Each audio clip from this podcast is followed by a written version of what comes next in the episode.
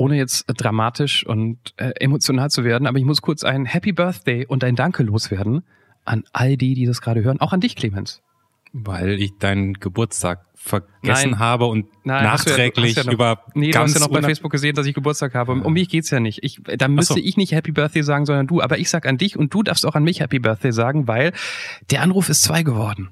Wow, Happy Birthday, Johannes. Happy Birthday ähm, alle, die mitgemacht haben und Happy Birthday alle, die hören. 24. Juni 2017 gab's die erste Folge, also war das Jubiläum zwischen dieser und der letzten Folge. Man muss auch jetzt nicht übertreiben, wir sind erst zwei geworden. Ich sehe es an Kindern mit zwei, muss man immer noch in die Windel kacken. Also so, so groß ist man da auch noch nicht. Also, Aber man darf es erwähnen.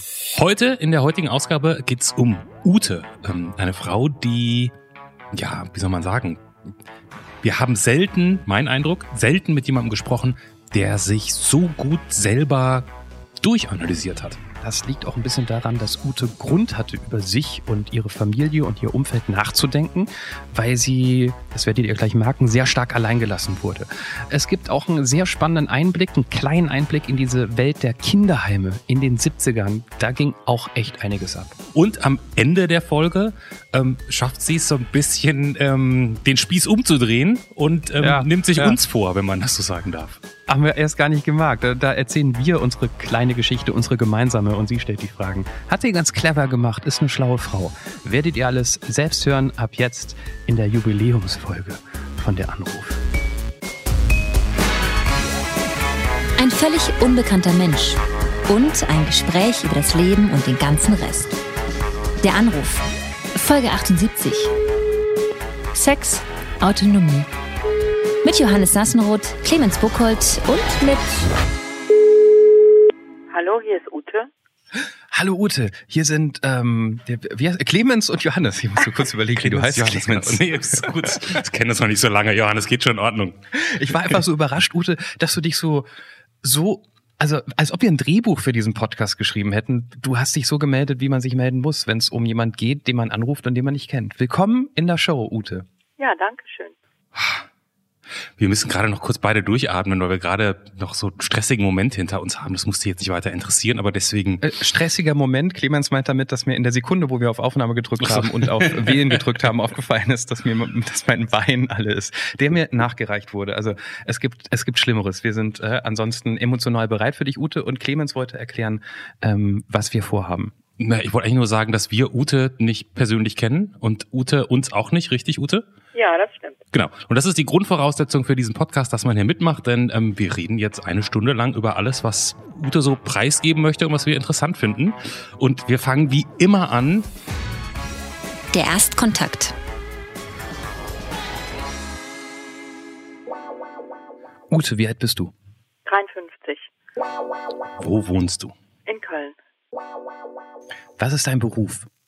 Ähm, in einem Medienunternehmen. Was ist dein Hobby, Ute? Ich würde sagen, Lesen und Kino. Wie würdest du einen Menschen beschreiben, Ute, der das genaue Gegenteil von dir ist?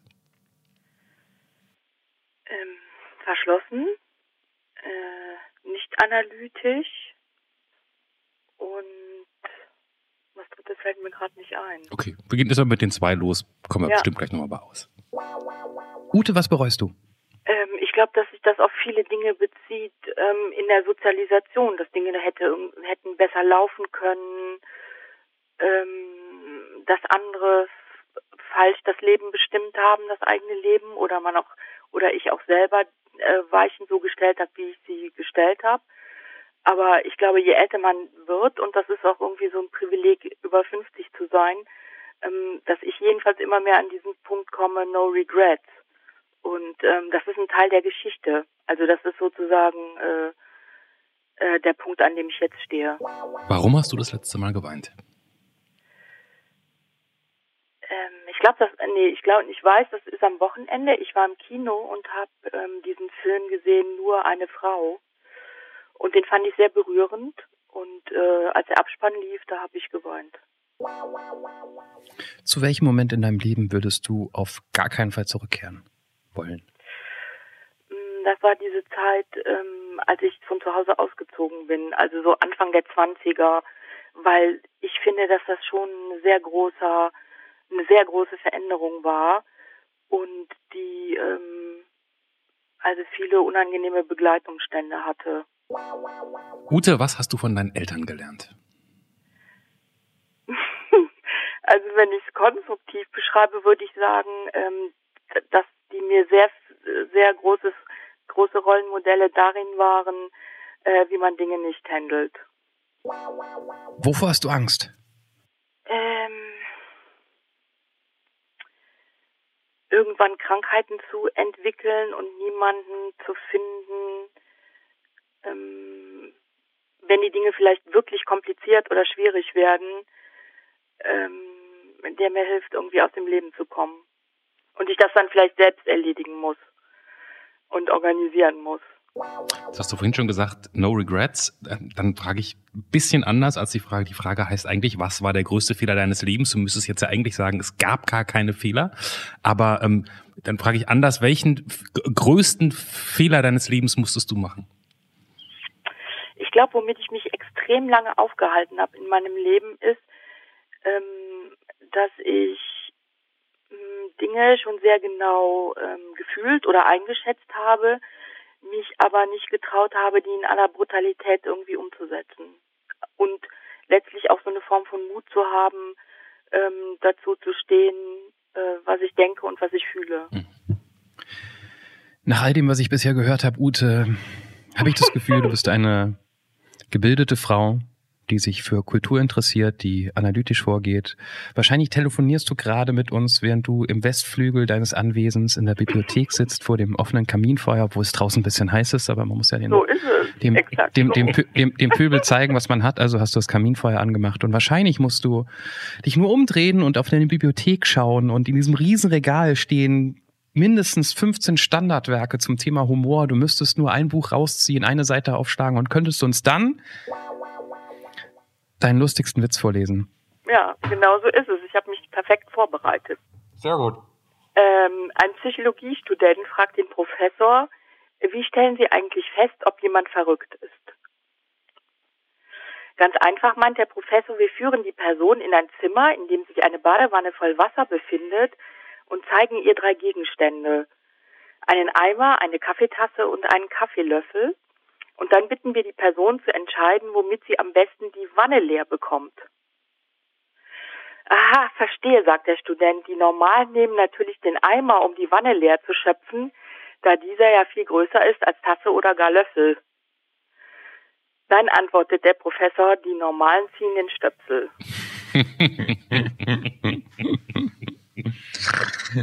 Sehr gut. Ja. Du bist echte Kölnerin, habe ich irgendwie in der Stimme so das Gefühl. Kann es sein? Ich komme ähm, aus, ähm, aus der Gegend zwischen Köln und Aachen und äh, mein phonetisches Problem ist ja irgendwie offensichtlich, weil ich diesen Singsang und ja, genau. diese, ja, die CH und SCH-Problematik habe. Ja, aber ich bin ja aus der Gegend. Okay. Ist es, ist es sehr weit weg? Ich kann mir nie merken, wo du aufgewachsen bist, Clemens. Ich bin vom Niederrhein. Ach das so, ist das von Köln mit dem Zug eine Stunde. Das war, wenn man richtig früher, wenn man ein bisschen Geld zusammen hatte, dann sind wir in Zug nach Köln zum Saturn gefahren und da gab's damals, Boah. da gab's so unfassbar viele Platten, dass hier schwindlig geworden ist. Natürlich hatte man nur Geld für zwei oder drei und musste dann stundenlang aber mit beraten und so. Köln war äh, sozusagen in meinem erweiterten ähm, ähm, Umkreis. Aber jetzt, wo ich jetzt zwei Menschen hier bei mir habe, die ähm, Köln entweder vom Saturn her kennen oder weil sie dort gelebt haben und auch ein bisschen ähm, älter schon sind. Ich höre ja hier, ich, ich wohne ja in Frankfurt und ich höre über Frankfurt immer, wie schmuddelig das war früher und wie dreckig und das hört man über sehr viele Städte, dass in den 80ern wollte irgendwie kein Mensch in den Städten wohnen, oder? War das in Köln auch so? Also ich bin nach Köln gezogen, 93, ähm, weil ich wirklich eine Ausbildung nochmal gemacht habe. Also studiert habe ich in Aachen und ich habe sozusagen die 80er nicht live erlebt. Ich kann nur über die 90er erzählen. Und ähm, also ehrlich gesagt ähm, mache ich mir über Schmutz oder so oder Dreck jetzt auch nicht so viele Gedanken. Aber natürlich ist das immer so ein Thema, was die Leute bemerken. Also weil sie einfach dann auch an diesen Hotspots sind, wo viele Touristen sind. Und ähm, ja, so eine Stadt eben auch repräsentativ aussehen soll oder will. Ne? So ist das eher. Fandest du Köln damals gut für dich? Weil ich habe ja so gehört, dass dieses Ausziehen, dieses eigene Wohnung haben, wo sich eigentlich die meisten Menschen drüber freuen, ey, jetzt beginnt das Leben und ich kann machen, was ich möchte, dass das für dich ja irgendwie nicht so cool war. Ähm, das ist wirklich, also ich habe in Aachen studiert, ich bin Mitte der 80er nach Aachen gezogen und für mich war das einfach eine schwierige Phase, weil ähm, sich so eine Diskrepanz für mich aufgetan hat, dass ich eigentlich aus einem, ich würde das mal nennen, sehr dysfunktionalen ähm, Familienumfeld dahin gezogen bin und es aber trotzdem so war, das war die Diskrepanz, ähm, dass ich Schwierigkeiten hatte mit so einem Abnabelungsprozess, mich irgendwie alleine zurechtzufinden in der Wohnung und ähm, Kontakte zu anderen äh, Studenten irgendwie zu knüpfen und mich irgendwie so in meinem Studentenleben einzurichten. Und da erinnere ich mich eben, dass dieser Absprung, also es gab gar keine, es gab interessanterweise gar keine Diskussion darüber. Das war auch nicht erstritten oder erkämpft, sondern das war irgendwie klar, dass das so sein würde. Aber an dem Punkt X war das für mich extrem schwierig. Be bevor wir zu den Schwierigkeiten kommen, kannst du noch mal kurz ausführen, was dysfunktionales Elternhaus in deinem Fall ge ge geheißen hat? Also ich würde das so definieren, äh, zu sagen, dass das ähm, ein extremes Maß von emotionaler Verwahrlosung war. Also ich kann mich nicht daran erinnern, irgendeine, ähm, dass es irgendwie so eine Form von liebevollem Aufziehen gab oder so eine wirklich von ähm, von Vertrauen geprägte Beziehung hat, wie man sich die eigentlich so klassischerweise zwischen Kindern und Eltern vorstellt, was ja auch häufig so ist, dass Menschen äh, so eine Sozialisation haben und so aufwachsen. Ähm, aber so würde ich das mal beschreiben. Es gab also so, sozusagen kein, keine finanziellen Probleme oder klassische Form von ähm, dass man irgendwie geschlagen wurde oder körperlich oder so misshandelt wurde, aber es war eine emotionale Vernachlässigung. So würde ich das definieren. Kannst du, kannst du ein Beispiel dafür geben? Also ein Moment, wo du denken würdest. Da, also die traumatisierendste, traumatisierendste Geschichte aus meiner Kindheit ist, dass meine Eltern zugelassen haben, dass ich mit sechs Jahren, ähm, als das erste Schuljahr begonnen hat, in eine Kur fahren sollte, musste. Also da reden wir über die Anfang der 70er, was damals auch, glaube ich, normal war, dass man ähm, Ärzte sozusagen so eingeschätzt hat, dass die schon am besten wussten, was man zu tun hat. Und das hatte aber bei mir zur Folge, dass ich die ersten Wochen und Monate des wirklich ja prägenden ersten Schuljahres komplett äh, verpasst habe und zurückkamen, sozial isoliert war, gar keinen Kontakt hatten zu den Mitschülern und ähm, in dieser Zeit mich auch niemand von meiner Familie besucht hat. Während du in dieser Kur warst? Genau.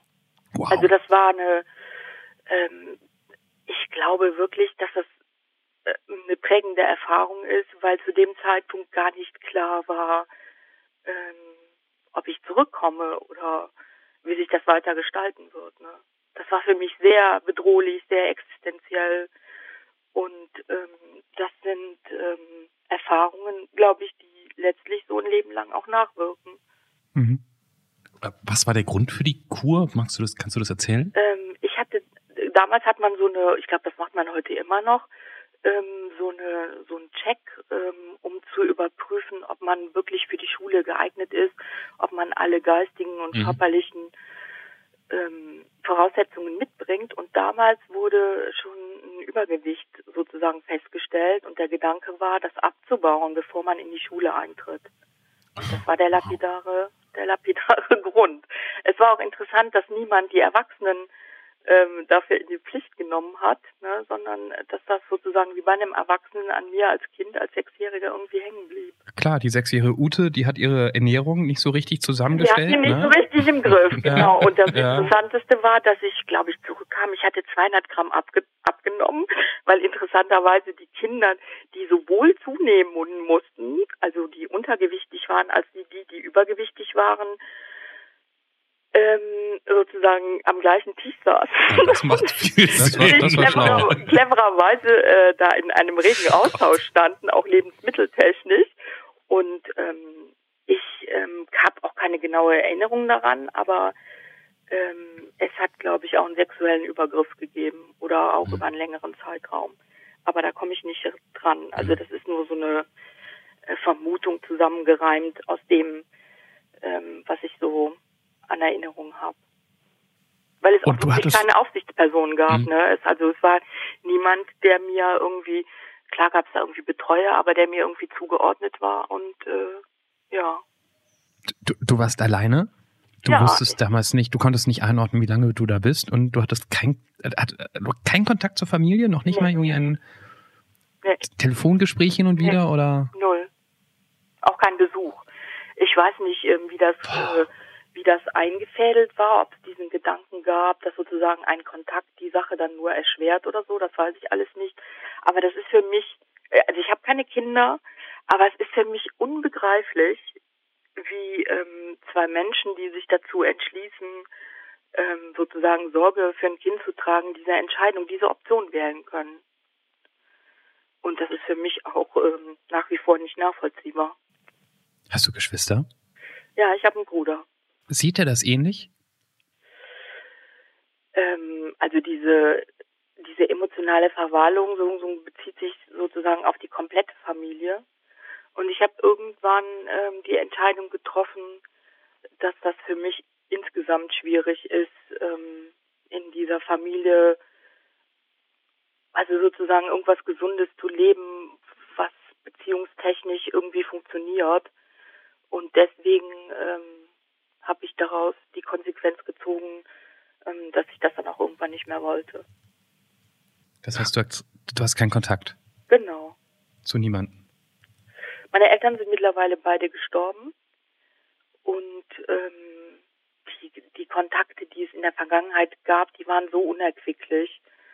Ähm, das hat eben auch mit dieser anderen Frage zu tun, mit diesem Mut und dieser Klarheit, irgendwann zu sagen, ähm, ich wünsche mir das auch einfach nicht für mich, in so einem, in so einer Beziehung oder in so einem Kontext auch zu leben und dann nicht immer so ein Vor zurück und äh, vielleicht doch oder vielleicht doch nicht, sondern zu sagen, ähm, ja, das ist ähm, also letztlich schädlich und giftig und das möchte ich nicht. Und die Entscheidung habe ich dann irgendwann getroffen. Die Entscheidung hast du als erwachsene Frau getroffen. Ja, aber also ich habe mich ein bisschen abgemüht. Also Mhm. äh, was den Zeitstrahl angeht, würde ich sagen, ähm, diese schwierige Reise hat dann eben mit dem Auszug so zum Studium angefangen und ähm, also das waren vielleicht zehn wirklich schwierige Jahre so in den Zwanzigern und irgendwann hatte ich das aber klar, dass es da irgendwie um so eine ähm, um so eine ähm, existenzielle Entscheidung geht. Mhm. Die habe ich dann auch getroffen und die habe ich auch nicht mehr hinterfragt. Dann verstehe ich auch, warum dieses Ausziehen erstmal schwierig für dich war, weil du ja quasi nicht dieses soziale Rüstzeug, sage ich mal, mitbekommen hast, ähm, um, um andere Kontakte vielleicht zu knüpfen. Ich, ich wollte, ich habe nur deshalb gefragt, die Entscheidung hast du als erwachsene Frau getroffen, weil ich wollte wissen, wie war es als Kind und Jugendliche dann in diesem Haushalt aufzuwachsen, wo man sich ja scheinbar oder wo du dich äh, bewusst oder unbewusst alleingelassen gefühlt hast. Äh, Was, welche Begriffe fallen dir noch ein und welche Erinnerungen hast du, wenn du an deine Kindheit denkst? Ich finde die Fragestellung, also ich finde es schwierig, das so zu beschreiben, weil während du da drin steckst, hast du diese Erkenntnis ja nicht. Diese Analysefähigkeit und diese Reflexion fehlt, fehlt dir ja, weil du denkst, bis zu einem gewissen Maß, dass das auch normal ist. Irgendwann dämmert dir, äh, dass es eventuell dysfunktionale Verhältnisse sind. Und es ist witzig, weil im, im Zusammenhang jetzt, äh, dass wir telefonieren, ist mir immer heute dieser diese Szene ähm, aus Pretty Woman eingefallen. Ähm, ich weiß nicht, ob ihr die kennt. Richard Gere liegt in dieser runden Badewanne Mhm. mit, ähm, wie heißt die? Julia Roberts. Julia Mit Roberts Julia und mit Roberts. ganz viel Badeschaum. Genau. Und äh, er sagt an irgendeinem Punkt diesen Satz, ähm, das hat mich Tausende, Zehntausende Dollar gekostet, um diesen Satz über die Lippen zu bringen, mein Vater ist ein Arschloch. Und äh, ich finde diese Szene so unglaublich wahr, weil ähm, das wirklich so ist, wie viele Jahre und Jahrzehnte ähm, man braucht oder ich auch gebraucht habe, um, das ist ja nicht besonders angenehm zu sagen, ich komme aus einem emotional verwahrlosten Haushalt. Damit läuft ja nicht über die Straßen und Nee, nee äh, klar. Und, und natürlich kennst du den Unterschied hoch. nicht. Und natürlich denkst du, es ist normal, aber trotzdem kann man ja denken dann, deshalb frage ich, ich weiß es nicht, ich frage ganz naiv, kann man vielleicht trotzdem als Kind denken, mir fehlt hier was. Ja, aber das, oh, oh, ist, ja, oh. das ist ja der interessante Aspekt. Ähm, ich glaube, dass du dir diese Frage, während du in dieser Familie lebst, 20 Jahre nicht erlauben kannst. Weil wenn du die, die wirklich beantwortest und ein definitives Gefühl zu deinen äh, Gefühlen und zu deiner Wahrnehmung hättest, alles das, was man ja trainiert, wenn man in einer Familie ist, wo eine gute Sozialisation abläuft, ähm, dann würdest du dich damit ja an einen Punkt von Verzweiflung bringen. Und es geht ja darum, genau das zu vermeiden. Ja, ja, gut. Wir, wir, haben ja auch schon in diversen Folgen mit Menschen gesprochen, die verzweifelt sind in, in ihrer Familie. Also es gibt Menschen, die gestehen sich das auch ein und ja, aber als ja. Kind weiß ich nicht, ob du das an diesem Punkt schaffst. Diese Verzweiflung. Ich glaube, Kinder, Kinder sind am Ende schlauer, als man denkt. Und Kinder kriegen ja auch vielleicht andere Familien mit und ja, aber und, und ich glaub, Vergleiche. Der Hauptpunkt ist, dass äh, ein großer Aspekt, großer Faktor ist, dass es trotzdem diese unglaubliche Loyalität gibt. Ne? Und die musst du erstmal überwinden. Und du musst diesen Satz erstmal über die Lippen kriegen. Und davor ist nochmal vorgeschaltet, dass du dich traust, das überhaupt zu fühlen und dass du dich traust, das wahrzunehmen. Und ganz am Ende der Kette steht, äh, dass du das aussprichst. Wie, wie, wie, wie lange hast du gebraucht, um, um wie, wie alt warst du, um sozusagen das Äquivalent zum Richard Gere-Satz zu sagen? Ja, ich denke auch Anfang 40, vielleicht zehn Jahre her.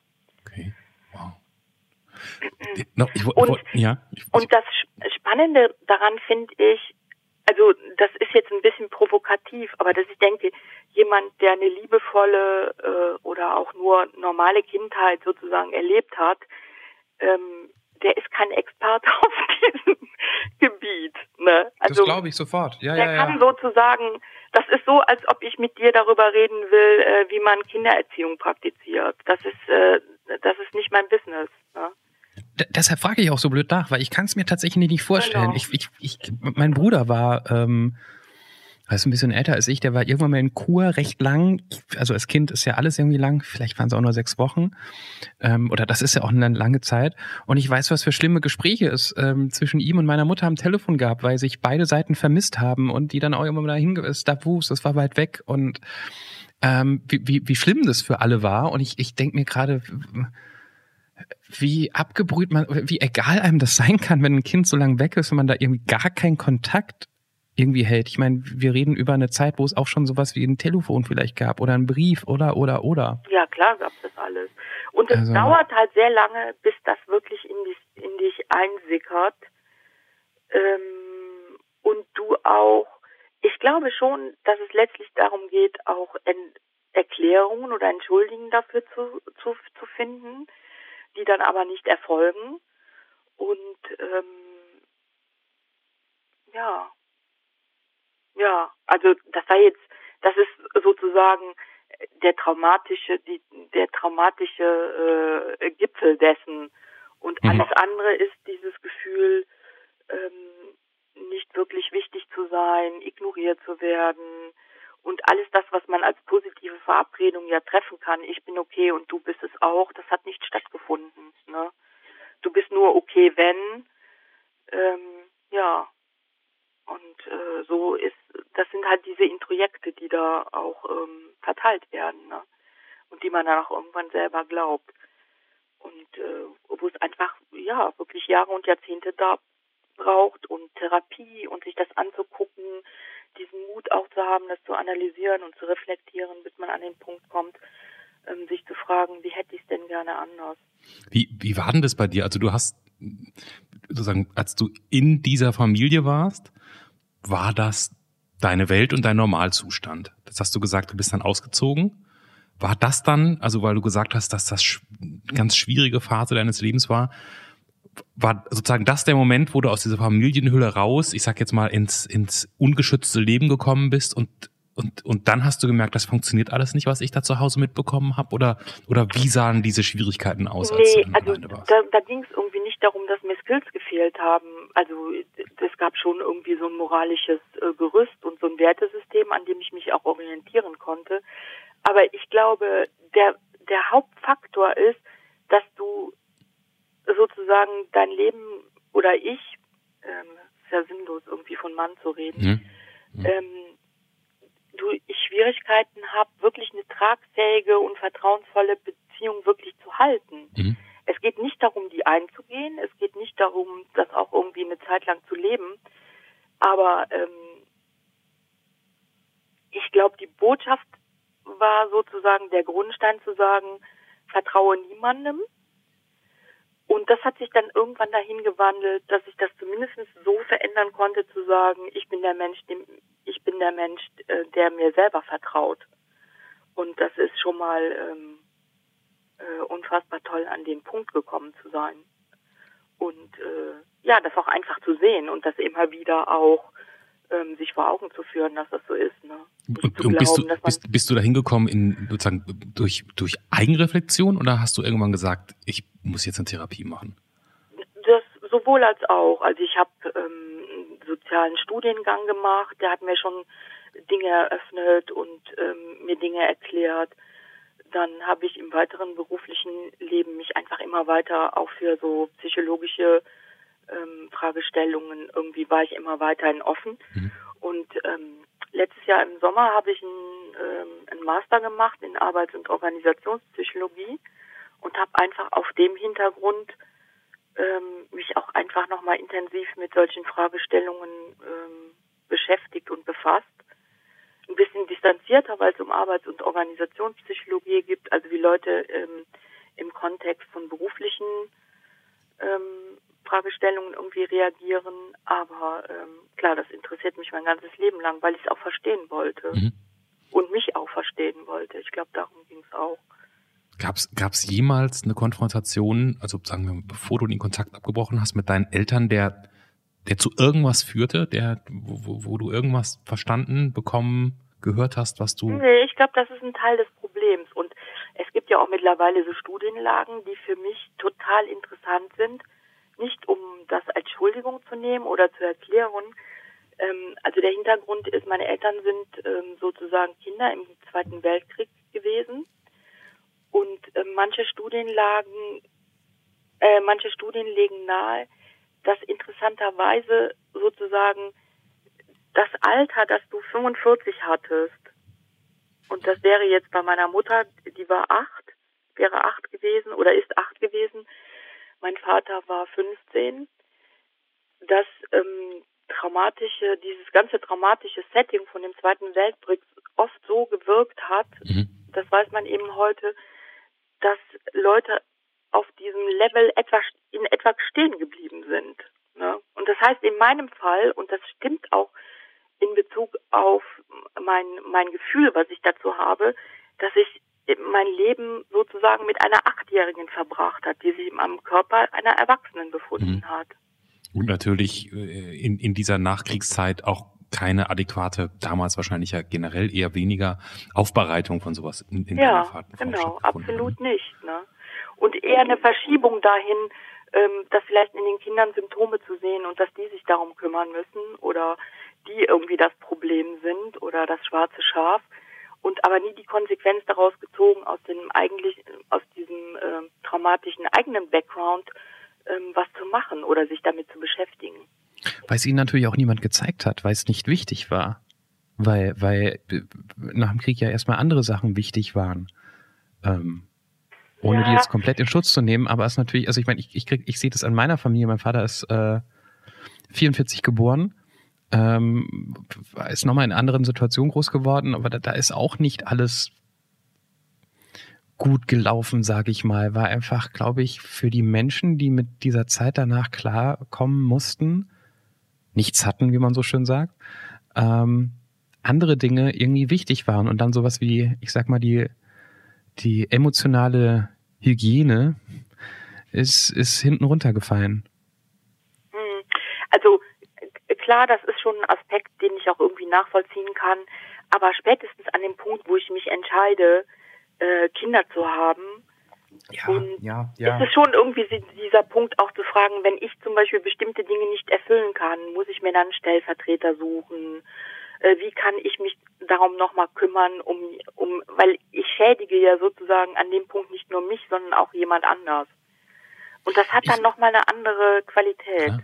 Klar. Aber, aber natürlich, also ich meine, ich will jetzt deine Eltern nicht in Schutz nehmen. Ich kenne deine Eltern nicht, ich kenne auch dich nicht. Ähm, ich ich kenne ich kenn diese Jugend nicht, aber ich. Sie haben es ja auch nicht gelernt, vielleicht in, in diesen Kriegsjahren als Kind, wo andere Dinge wichtig waren, nämlich das Überleben und nicht das gegenseitig Liebhaben, sage ich mal, in einer Familie. Wie sollten Sie es dir hätten zeigen können, wenn sie es selbst nicht gemerkt haben. Ich kann es ich kann's nicht verstehen. Ich kann es auch nicht verstehen. Aber. Hm.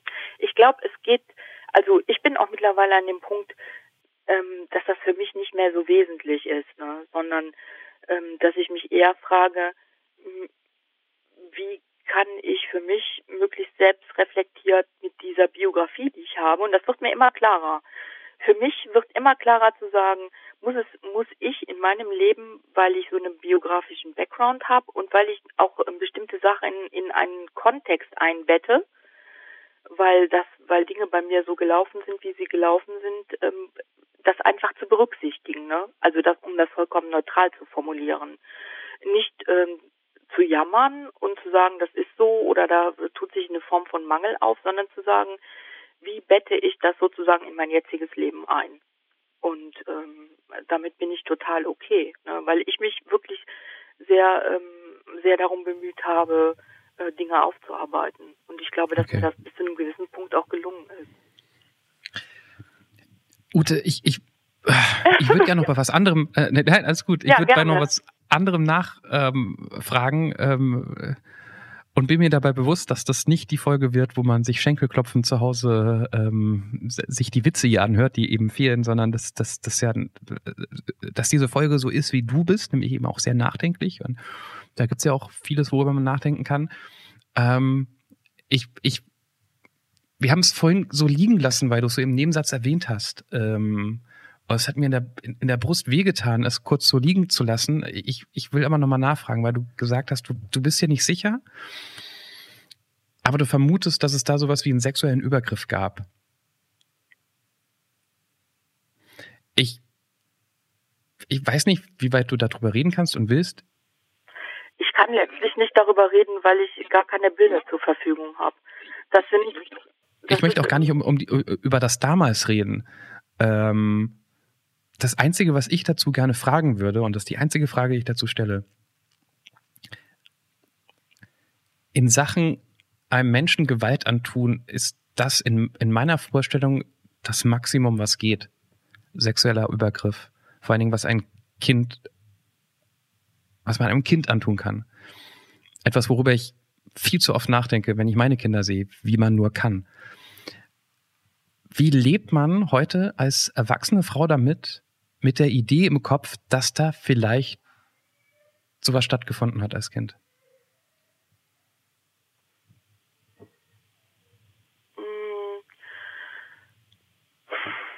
Also wenn, wenn du das so formulierst, dann, ähm, also ich kann da wirklich mit gar keinen Bildern äh, dienen und ich habe nur diesen Verdacht, der sich aus so, aus so verschiedenen Faktoren zusammensetzt.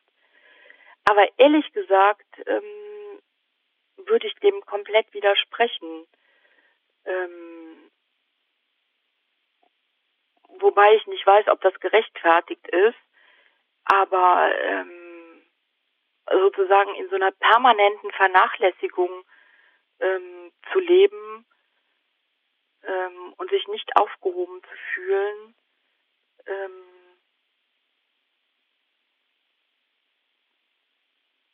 na, nee, ich bin da irgendwie gerade nicht sortiert in dem, was ich sagen will. Okay, du, du musst auch nichts zu sagen. Es ist offensichtlich für dich gar nicht so. Nee, es, es hat irgendwie auch keine Bedeutung für mich, weil ähm, ich nicht wirklich da dran komme.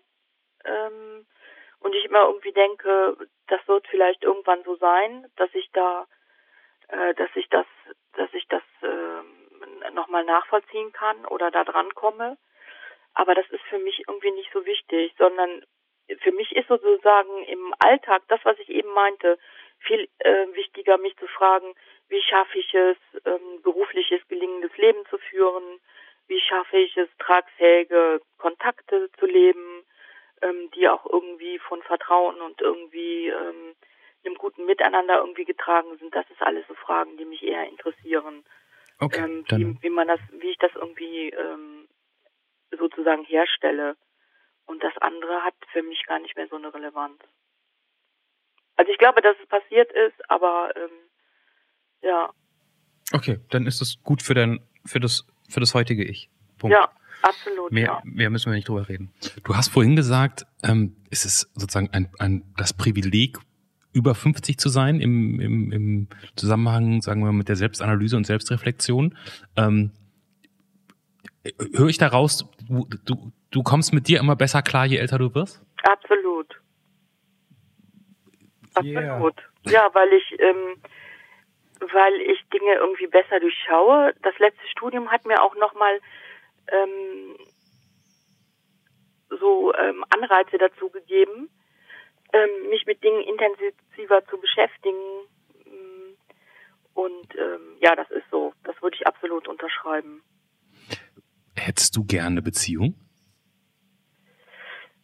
Ähm, ehrlich gesagt nicht.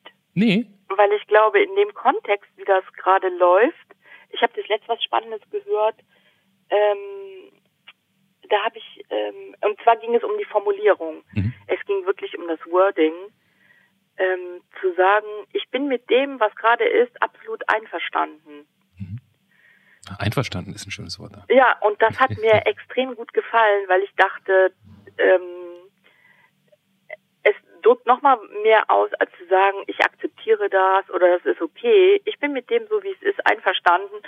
Und ähm, ehrlich gesagt äh, überwiegt dieses Gefühl, äh, so weit gekommen zu sein. Ne? Mhm. Und äh, das finde ich irgendwie ausreichend. Wenn ich mir das vorstellen kann, wäre das super. Äh, wenn sich das ergibt, irgendwie auch. Ähm, ähm, aber nee, so wie das gerade ist, ist das irgendwie gut. Mensch, und dann kommen so zwei, zwei aus dem Internet und wollen ständig über dieses von früher reden, weil man das irgendwie besser greifen kann als dieses Zufriedensein heute, ne? Verdammt. Nee das, nee, das ist ja auch okay, so wie es ist. Aber an diesem Punkt ähm, dieser Zufriedenheit auch zu kommen, ähm, das war ja nicht ganz einfach. Ne? Und Ja, das stimmt, ich das bin stimmt. jeden Tag irgendwie froh, dass ich, dass mir das auch gelingt. Ich habe so ein Ritual.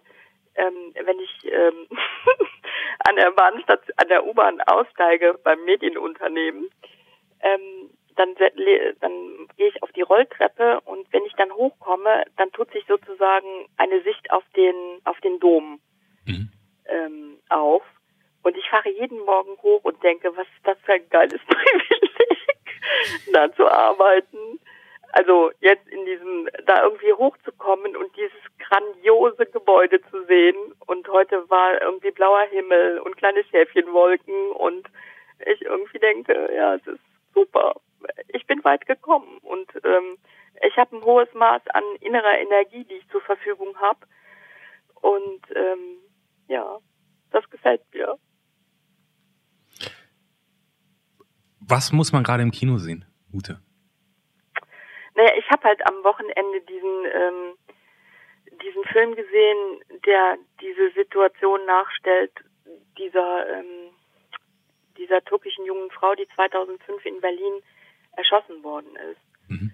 Und ich habe mich wochenlang drumherum gedrückt und habe gedacht, nee, das ist mir thematisch zu schwierig und äh, das ist irgendwie, das passt nicht und so. Und jetzt habe ich es aber am Wochenende gemacht und der war einfach grandios gemacht. Ich liebe diese Hauptdarstellerin, die ich das letzte schon mal in irgendeinem Krimi gesehen habe und wirklich dachte, was die für eine äh, wahnsinnige Möglichkeit hat, äh, das darzustellen.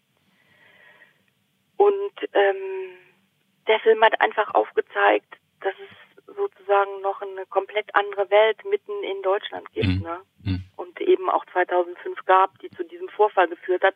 Und das Interessante für mich, um da wieder so eine Brücke zu schlagen, ist, du sitzt vor dieser Leinwand und denkst immer, warum verstehst du das nicht, dass das mit dieser Familie nicht gehen wird, ne? Ja, ja, Und warum weil sie ist drin du- und du bist nicht drin. Nochmal, ich nicht verstanden. Weil sie ist drin in der Situation und in dem Moment, so wie du vorhin früher auch. Und du als Zuschauerin kannst jetzt von außen zugucken und es sofort verstehen. Wäre meine Vermutung.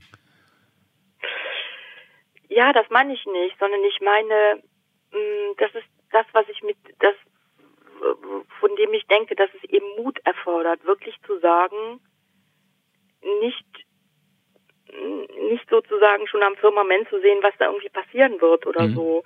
Aber ich glaube, dass es um eine wahnsinnige Radikalität gibt, sich potenziell vorzustellen, ähm, dass es eben nicht gut ist, da zu bleiben ne? Mhm. und die Entscheidung zu treffen. Ich wollte jetzt gar nicht nach diesem Spezi obwohl du ihn gerade genannt hast, Film fragen. Ich wollte eigentlich nochmal fragen, weil du vorhin gesagt hast, dein Hobby ist Kino. Ja, Und sozusagen heute würden ja wahrscheinlich Leute, die das vor 20 Jahren auch so gesagt haben, die würden wahrscheinlich heute sagen Netflix. Ähm, du gehst also noch regelmäßig ins Kino. Du bist richtig, Ja. richtige Kinogängerin. ja, und ich gehe immer sonntags morgens und in der letzten Vorstellung, das war echt super, da habe ich ähm, einen anderen Film gesehen, da war ich wirklich die Einzige in der Vorstellung, was wirklich super ist, äh, was wirklich super war. Und ähm, ich genieße das, weil einfach die Leinwand groß ist. Klar kann ich irgendwie auch ähm, Dinge anders irgendwie sehen, aber das Ereignis an sich macht es irgendwie für mich nochmal besonders. Sonntags morgens. Der Ja, Hammer, das habe ich auch schon mal gemacht. zwölf, Matinee. Das habe ich auch schon mal Ey, gemacht. ja, ich, das habe ich nie verstanden, weil ich finde es immer deprimierend. Also ich gehe ab und zu mal auch, ich habe oft um 14 Uhr Feierabend, dann gehe ich irgendwie ähm, auch manchmal ins, das ist ganz selten ins Kino. Aber ich finde es immer deprimierend, wenn man aus dem Kino rauskommt und es noch hell draußen. Nee, wieso? Du kannst dann auch total viel unternehmen. Ja, aber dann dachte ich mir, wow, das ist so ein schöner Tag und ich war gerade anderthalb Stunden, zwei Stunden in einem geschlossenen, dunklen Raum. Ja, aber wenn das Wetter gut ist, hast du das Gefühl ja immer. Das ist ja egal, ob das sonntags morgens um halb Ja, aber ich ist oder... irgendwie Kino, Kino denke mir so, boah, na, boah, Nee, was hast du lieb nur das. gemacht? Ja, nee, ich lieb das. Ich kann Okay. das. Das Einzige, was ich daran, ich habe das in meinen, ich bin Freiberufler und ähm, das ist jetzt schon ein bisschen her, aber in einer Phase, in der ich nicht so viel zu tun hatte, habe ich das auch manchmal gemacht, eben so tagsüber um elf ins Kino gehen. Das fand ich irgendwie ganz geil. Das Einzige, was ich daran nicht mochte, ist, und darum habe ich dann irgendwann auch aufgehört, weil es gab einmal einen ganz traurigen Moment, wenn es dann ein richtig trauriger Film war und man sitzt allein in einem 300 Sitze großen Kino am Potsdamer Platz und heult vor sich hin und denkt so, ich bin der einsamste Mensch auf der ganzen Welt. Das ist so furchtbar. Niemand um mich. Das ist so schlimm. Und ich erinnere mich, dass ich dann äh, aus, tatsächlich auch mal an einem Kinderfilm, es war eigentlich ein Kinderfilm, den ich alleine in einem komplett riesengroßen Kinosaal gesehen habe. Ähm, und ich musste so furchterlich heulen, dass ich, ich- dass ich danach das, glaube ich, beendet habe, diese Serie. Aber zu der Zeit gab es noch keine Handys oder so und du hättest jemanden anrufen Ja, da können, hast du oder? recht. Da hast du allerdings recht. Das stimmt. Darf ich raten, was für ein Film es ist? Ja. wenn du als Erwachsener einen eigentlich Kinderfilm anguckst, der dich traurig gemacht hat, dann kann es nur, wo die wilden Kerle wohnen waren. Ja, das stimmt genau. Wieso weißt du denn das? Weil ich auch in dem Film geheult habe wie ein Schlosshund. Ich war zwar abends drin, aber ich habe lustig. geheult ohne Ende. Und Ja. ich denke mir so, es ist, aber das, der war so großartig und der Soundtrack und ja. Das war das letzte Mal, dass ich tagsüber im Kino war. An einem Werktag ähm, morgens um 10 oder 11 oder irgendwas. Und Wenn jetzt bei Netflix, wo die wilden Kerle wohnen, durch die Decke geht, falls es den überhaupt gibt, dann ja, genau. toller Film.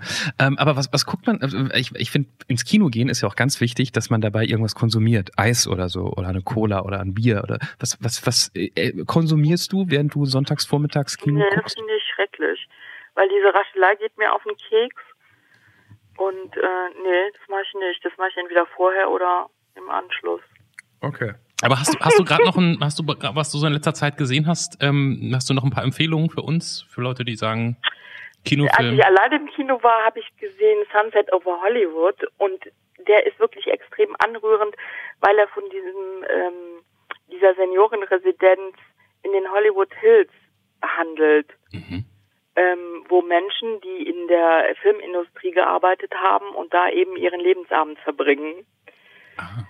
Und ähm, der ist einfach total gut gemacht ähm, und sehr anrührend, weil es auch Menschen sind, die wirklich die 80, die 90 äh, überschritten haben und wie bei wie es bei den Amis ja irgendwie Usus ist, alle diese ganz kleinen, feinen ähm, äh, Cars haben, in denen sie sitzen. Die sehen so aus wie so kleine äh, Caps, ähm, wie auf diesen ähm, beim, beim, wie heißt dieses, man äh, Golf spielen kann. Mhm, die Golfkarts-Dinger. Mhm, Genau, und äh, damit fahren sie dann immer diese Wege, Wege lang. Also die können eigentlich noch gehen, aber äh, kürzen diese Wege eben mit diesen kleinen fahrbaren Untersetzern ab. Und ähm, dann sind das einfach ganz anrührende Stories ne? von echten Menschen, die da eben eine Heimat gefunden haben. Und es können sowohl Leute dahin gehen und äh, Apartments oder Häuser beziehen, die eben sehr sich finanziell extrem gut helfen können, aber eben auch Leute, die nicht so ein hohes Einkommen haben. Das ist irgendwie eine sehr interessante Mischung und ein, großer Teil der Story spielt ähm, äh, da, dass sie so einen Kurs besuchen, äh, viele von denen so einen Kurs besuchen, kreatives Schreiben. Und das ist schon sehr witzig. Sag mal, wie, wie hieß der Film? Äh, Sunset over Hollywood. Nur so für die Notizliste hier, für die, für die Watchlist. Der ist, ähm, also der hat mich wirklich sehr angerührt. Es gibt so ein Ehepaar, was, keine Ahnung, 50 oder 60 Jahre verheiratet ist und ähm, der ist wirklich süß. Mensch, wenn Ute so viel ins Kino geht und so viel liest und ähm, eine Menge Filmtitel kennt und Buchtitel, dann müsstest du doch die richtige Frau sein, um selbst zu entscheiden, wie deine Folge heißt. Au, geschickt. Okay. Geschickt, geschickt. Ich, ich hätte zwei Vorschläge, aber ich bin mal gespannt, ob Ute einen Vorschlag hat. Ich lese gerade ein Buch, ähm, das habe ich schon für in, für in meiner Masterarbeit äh, gelesen. Das lese ich gerade zum zweiten Mal, weil ich es wirklich so spannend finde. Das beschäftigt sich mit Autonomie. Und ähm, ich finde das Wort gut. Und ähm, ja, das ist auch das, was ich wirklich anstrebe. Autonom zu sein. Autonomie. Wirklich, ähm, ja, selbstbestimmt zu sein. Wenn das jetzt. Würdest du in einen Film, Ja? Entschuldigung, Entschuldigung. Ich, ich, ich wollte nur gerade sagen, wenn das jetzt, wenn du jetzt, wenn das jetzt zum Beispiel mein Vorschlag gewesen wäre, ja? Ja. Wenn so, Johannes und ich diskutieren ja meistens dann irgendwann direkt danach oder später sozusagen darüber, wie die Folge heißen soll. Jetzt, ich, Johannes, ich habe mir was überlegt. Ähm, Autonomie, was hältst du davon? Ich habe gesagt, Clemens, hast du sie noch alle? Was, was soll denn das heißen? Verstehe ich nicht. Aber es ist es ist ja witzig, weil ich mir jetzt schon mehrere Folgen angehört habe und Mhm. ähm, ich weiß auch gar nicht, wie ich wie ich es angemessen rüberbringen soll, Einfach weil raus. ich immer den Oh. Eindruck habe, dass ähm, dass äh, Johannes dich Clemens unterdrückt, weil er Danke, endlich Weil- sagt's jemand. Ja, weil er ähm, immer ins Felde führt und das geht mir wahnsinnig auf die Nerven, jetzt bin ich gespannt. dass du zu viel nachdenkst. Und ich denke, ist das überhaupt rein faktisch, also was die Evolution sozusagen bietet, ist das überhaupt möglich, dass man zu viel nachdenkt? Das sehe ich sehr, gen- Ute, da sind wir genau auf der gleichen Linie. Und ich finde natürlich auch in der Mischung, ne, weil wenn wir jetzt beide so Grübler wären, man braucht Ja. halt so, man braucht halt so ein bisschen den Halligalli oberflächlichen und dann Mhm, halt nicht. danke, Ich sehe das jetzt gar nicht genau. so als unterdrücken, weißt du, ich, das, das, das fasst mich eigentlich nicht so besonders an. Ich, ich sehe das eher so, dass, es, dass man das natürlich wunderbar im Nachhinein rausschneiden kann. Äh, ich habe jetzt auch eher an so, eine, äh, an so einen konstruktiven Gedanken, also ich habe eher so einen konstruktiven Gedanken gefasst und gesagt und gedacht, man könnte das ja einfach auch als positive Eigenschaft ähm, wirklich wahrnehmen, dass man ein Gegenüber hat, was einem ein Angebot macht. Interessante, über interessante Dinge nachzudenken, neugierig zu sein, den Horizont zu erweitern.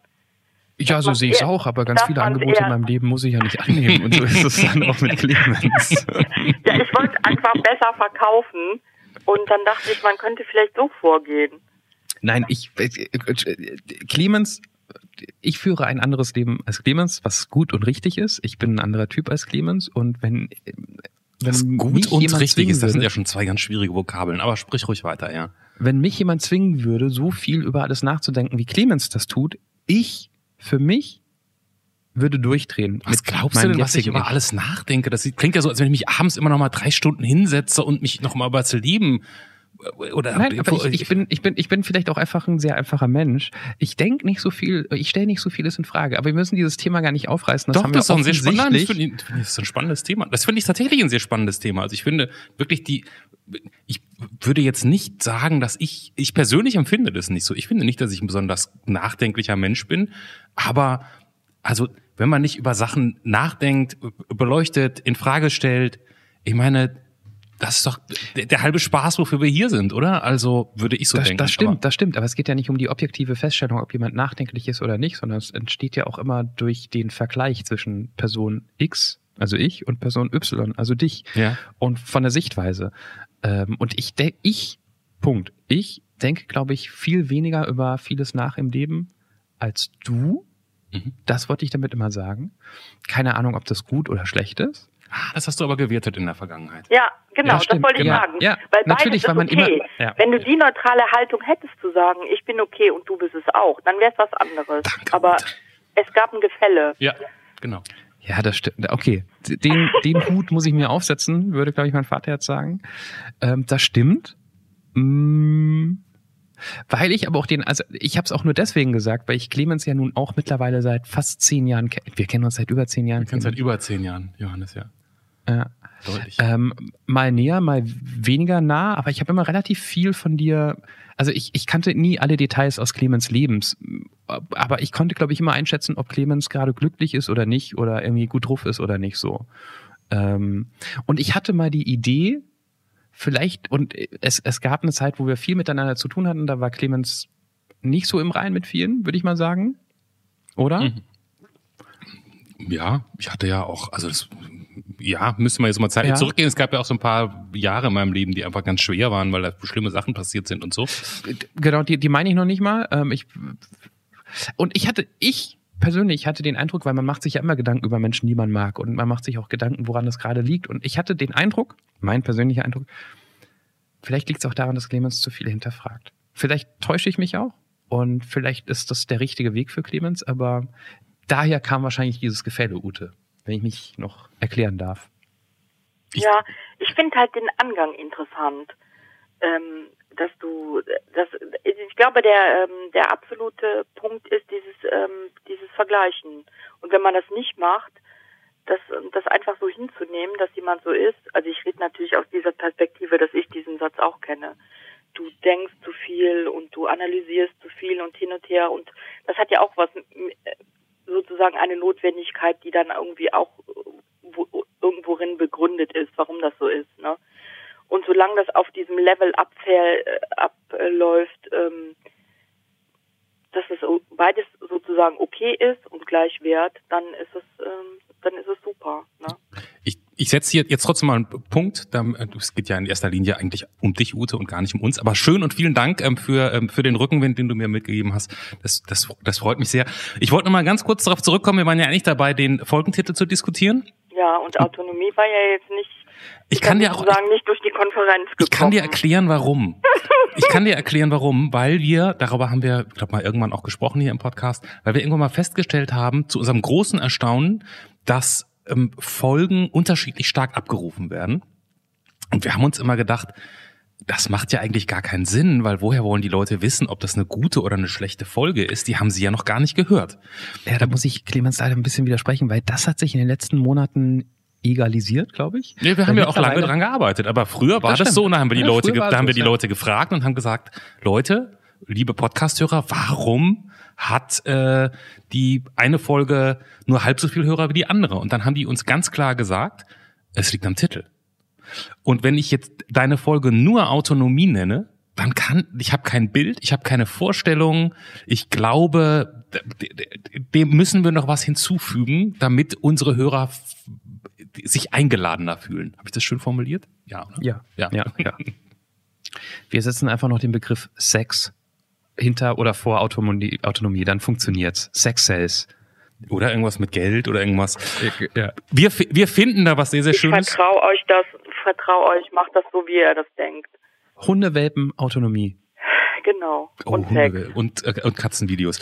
Ähm, Ute, was ich jetzt noch gerne von dir hätte, wäre mindestens eine oder äh, wunschweise auch mehrere Farben, die ich jetzt nehme, um daraus einen, ähm, wie immer, sehr, sehr schönen Rohrschachttest zu machen. Dann wünsche ich mir ein schönes Blau und ein schönes Grün. Während Clemens malt, kann ich schon mal sagen, dass dieses Bild, was Clemens natürlich gleich erst malen wird, natürlich schon längst fertig ist in eurer Zeit. Euer Jetzt ist nicht unser Jetzt. Ihr könnt es auf der anrufpodcast.de sehen. Ähm, dort werdet ihr wahrscheinlich auch merken, dass diese Folge nicht Sexautonomie heißt. Oder wenn die Folge so heißt, habt ihr jetzt verstanden, warum sie so heißt und habt euch die ganze Zeit gleich gewundert. Also Sex muss jetzt auf jeden Fall drin vorkommen. Ich finde, das ist jetzt, äh, jetzt irgendwie fix. Ist gekauft. Ja, dann heißt sie Sexautonomie. Und ihr könnt natürlich auf der Anrufpodcast.de immer gehen, weil ähm, ohne euch sind wir nichts. Wir brauchen so nette Menschen wie Ute, die sagen, pff, die zwei Hansel kenne ich nicht, aber ich rede trotzdem sehr gerne über ähm, was auch immer aus meinem Leben. Wir wissen es ja selbst vorher nicht. Also gerne auf der Anrufpodcast.de gehen, ähm, auf Mitmachen klicken und alles andere regelt sich quasi von selbst. Jetzt bin ich gespannt auf das Bild. Ich habe ein richtig gutes Gefühl diesmal. Achtung. Hier we go. Ich glaube, das Spannendere wäre eigentlich nie dieses Bild, sondern immer das Gesicht, was du machst, was ich über die Webcam sehe. Wenn du dieses Bild zum ersten Mal. Die Bilder, die Also sehen das doch letztlich alle gleich aus. Sag das muss ich nicht. Ja mal sagen. Sag das nicht, Und der Ute. Punkt ist, der hat wahrscheinlich eine Anlehnung zu meinem Witz und zeigt einen Stöpsel, oder? Es ist ein Stöpsel, glaube ich. Es ist auch weiß, es ist die Bade, es ist das auslaufende Wasser aus einer Badewanne, das sich gesammelt hat. Oh, das könnte sein. Ja, ich sehe es ja nicht. Ich muss es mir dann einfach später angucken. Ich mache das. Tu das auf der Anrufpodcast.de. Wir sagen ähm, danke für ein sehr interessantes Gespräch, wo du am Schluss die Spielregeln geändert hast und uns gefragt hast. Wow, schlaue Frau. Ich wünsche euch einen ganz tollen Abend. Wird dir auch. Vielen Dank, Gute. Ja, macht's gut. Ciao. Tschüss. Ciao. Das war Der Anruf. Von und mit Clemens Buchholz und Johannes Sassenroth. Technische Unterstützung Andreas Deile. Die Stimme im Layout, also ich, Andrea Losleben. Für mehr Infos und Mitmachen der Anrufpodcast.de. So, ihr seid also noch dran. Hier ist die Aftershow-Party von der Anruf. Und ihr wisst, wir haben heute einen Grund zu feiern. Zwei Jahre der Anruf. Und ähm, jetzt wollen wir es einfach mal auf den Punkt bringen. Jetzt bin ich aber auch gespannt. Bis dato haben wir noch geschenkmäßig von eurer Seite nichts bekommen, ja? Und wir wollen gar nicht viel, wir wollen kein Geld, wir wollen kein Auto, wir wollen nichts. Wir wollen eigentlich nur eure Telefonnummer zum Geburtstag geschenkt bekommen Eure haben. Daten. Genau, Ja. eure Daten, nicht um die weiter zu verkaufen, sondern ähm, damit wir mit euch telefonieren können. Der Anrufpodcast.de, da ist es, wo ihr eure Geschenktelefonnummer eingeben könnt und dann reden wir bald. Und ähm, falls ihr eh mal mit dem Gedanken gespielt habt, wenn nicht zum Geburtstag, wann denn dann anmelden, Freunde? Also, vielen Dank und äh, bis nächstes Mal. Das schönste Geschenk war, dass ich gar nichts sagen musste, weil es ist heiß hier. Ich muss duschen.